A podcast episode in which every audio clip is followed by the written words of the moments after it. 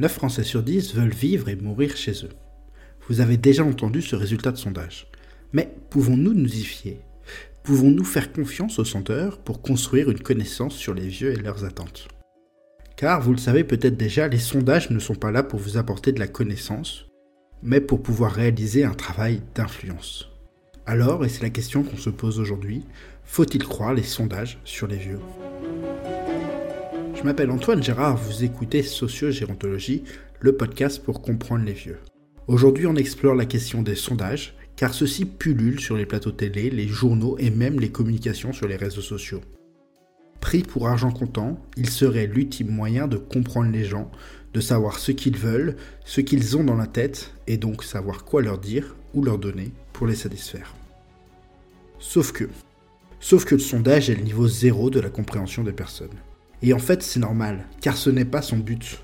La fonction du sondage est l'influence, pas la connaissance. Le problème, c'est quand cette influence prétend être de la connaissance et que des décisions importantes sont prises à partir de résultats de sondage. Alors aujourd'hui, on se plonge dans l'univers du sondage. Pourquoi est-ce que cette méthodologie est inefficace pour comprendre les personnes âgées et comment faire pour réussir à satisfaire ce besoin de connaissance qu'on a des personnes? Le problème des sondages est le même que pour toutes les études quantitatives. Ils sont totalement dépendants de deux choses. D'abord l'échantillonnage, qui sont ceux qui sont interrogés, puis de la formulation des questions. Comment est-ce que la question est-elle posée? Sur l'échantillonnage, c'est facile. La plupart des sondages se veulent représentatifs de la population française, c'est-à-dire que l'échantillon de personnes interrogées cherche à reproduire à l'échelle miniature de la population. Si la population française est composée de 60% de femmes et de 40% d'hommes, et que l'échantillon est de 1000 personnes, alors on prend 600 femmes et 400 hommes. Très simple. Bien sûr, c'est un petit peu plus compliqué que ça parce qu'il faut prendre en compte de nombreuses variables, en plus du sexe, l'âge, la situation conjugale, le lieu d'habitation, la richesse, la situation professionnelle, etc. En fait, ce travail est infini, alors il faut identifier les variables les plus importantes sur la question posée pour construire son échantillon. Mais vous l'avez compris, l'échantillon n'est qu'une tentative de représentativité. Et quand vous lisez échantillon représentatif de la population française, en réalité, c'est représentatif sur les critères choisis par le sondeur. Mais hormis ce léger arrangement avec la réalité, si le sondage n'est pas réalisé par Jean-Michel Sociaux, en règle générale, le problème ne vient pas de là. Et puis, aujourd'hui, la plupart des sondages interrogent 1000 personnes, ce qui laisse peu de doute quant à la tendance des réponses. Même si, bien sûr, cela ne rattrape pas un mauvais échantillonnage. Non, le vrai problème des sondages vient du choix de la formulation des questions. Les questions sont posées de manière à orienter la réponse et pouvoir mettre dans la bouche des Français les mots qu'on voudrait leur faire dire. En fait, c'est à cela que l'on distingue un sondage d'une étude quantitative plus traditionnelle. Le premier cherche à faire exprimer par les personnes interrogées sa propre opinion. Son objectif, c'est l'influence. Dans le second on cherche à expliquer un comportement et l'on veille donc à ne pas orienter les questions. Son objectif, c'est la connaissance.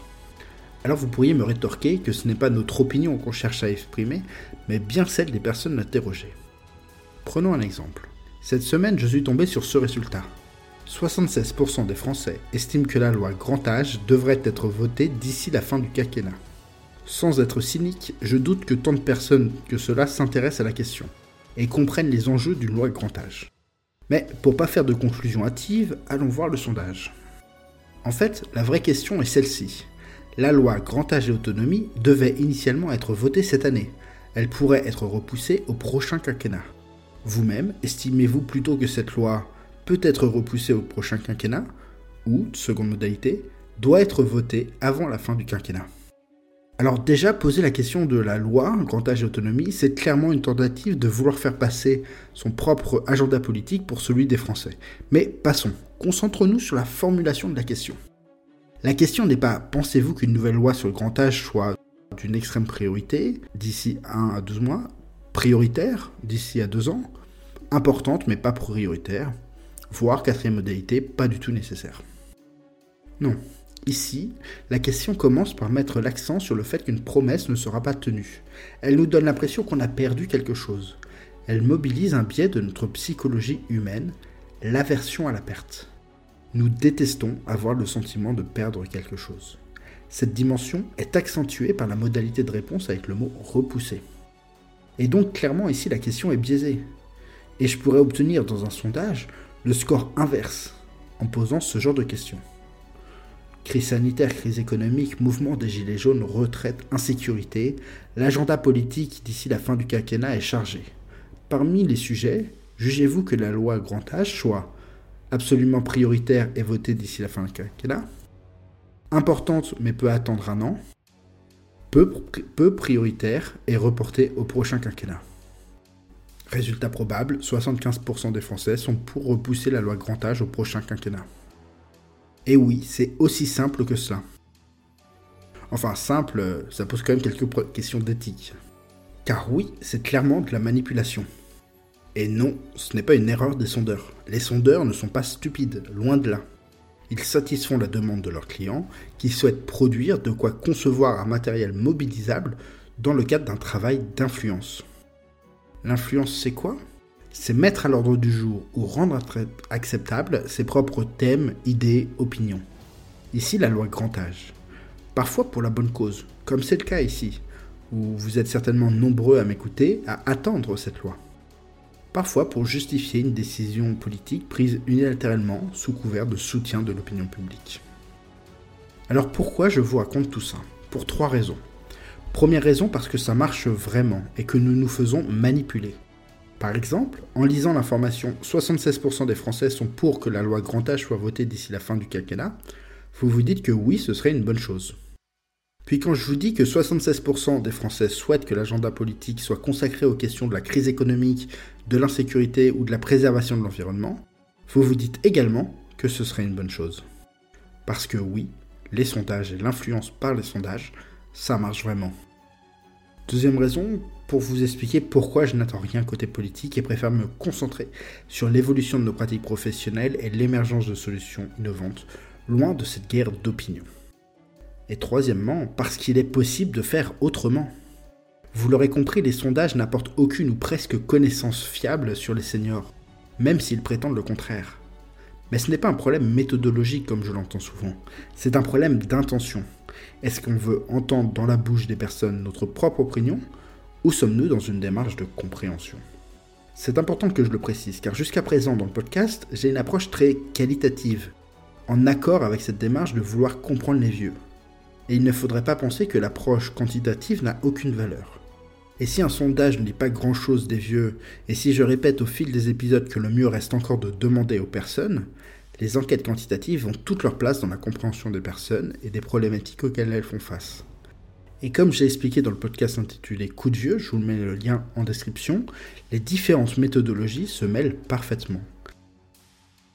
La question est maintenant de savoir comment faire pour ne pas tomber dans le piège des sondeurs qui font passer leurs sondages pour des études. Et ce conseil est aussi valable pour vous si vous voulez mettre en place une enquête. Il y a un point qui doit attirer votre attention. Est-ce que l'enquête se contente d'interroger l'opinion des gens ou est-ce qu'elle pose également des questions factuelles, de contexte, de comportement? Car évidemment, si vous cherchez à comprendre les gens, vous ne pouvez pas vous contenter de leur opinion. Vous devez comprendre qui ils sont, comment ils vivent, quels sont leurs objectifs dans leur vie. Si vous êtes psychologue, vous pouvez vous enquérir de leur personnalité. Si vous êtes sociologue, c'est la catégorie socio-professionnelle qui pourra vous obséder, etc. En tout cas, vous ne pouvez pas vous contenter des opinions, mais chercher à mettre en regard ces opinions avec des pratiques et des situations. Et pour vos questions relatives à l'opinion, il peut être intéressant d'avoir des modalités de réponse qui sont telles des curseurs à placer sur un continuum de réponse, allant du tout à fait d'accord avec la proposition à pas du tout d'accord. Car si sur certains sujets nous pouvons avoir des avis tranchés, sur la plupart des sujets, notre opinion ne peut se réduire à un oui franc ou un non franc. D'ailleurs, une information intéressante quand vous lisez les résultats de sondage, c'est le taux de personnes qui dit un oui très favorable, tout à fait d'accord, qui soit vraiment sans équivoque, un cri, du cœur. À mon sens, seules ces réponses devraient être comptabilisées comme étant la part des gens vraiment d'accord. Le ventre mou, les modalités plutôt oui, assez favorable, plutôt d'accord, que l'on prend souvent en compte pour exprimer l'opinion des Français, est une erreur de présentation des résultats, car oui, évidemment, un sondage peut aussi être trompeur dans la manière dont les résultats sont exprimés. Au même titre qu'une étude sérieuse d'ailleurs. Mais nous verrons ça plus tard, il est temps de finir cet épisode. En conclusion, quand un sondage annonce 90% des vieux veulent vivre et mourir chez eux, faut-il le croire? Oui, ce taux est probablement vrai, parce que les acteurs qui financent ces sondages n'ont pas eu besoin de biaiser la réalité pour pousser leur agenda politique. Les deux concordant. Mais n'oubliez pas, je serais capable d'avoir un résultat complètement différent si je posais la question et que c'était mon intention. Et si moi j'y arrive, imaginez un sondeur professionnel. Si vous aimez le podcast, pensez à vous abonner parce que dans la newsletter, je partage plein de contenus supplémentaires fort intéressants. Pour cela, vous avez un lien en description de cet épisode. Allez-y, c'est sans spam et complètement gratuit.